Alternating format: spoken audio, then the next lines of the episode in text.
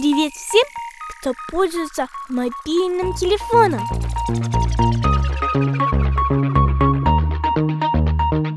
Друг, не расстраивайся, если у тебя нет печатной Библии. Сегодня я расскажу тебе о трех моих самых любимых христианских мобильных приложениях, где ты сможешь читать и изучать Библию онлайн. Первое. Для моих самых юных зрителей я советую интерактивное приложение «Библия для детей». Думаю, это будет началом любви к Божьему Слову, длиною в жизнь.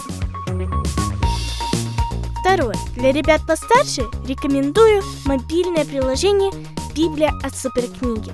Здесь ты найдешь множество игр, видео и других познавательных материалов. Третье. Для тех, кто хочет изучать Слово Божье более серьезно, существует отличное приложение Holy Bible.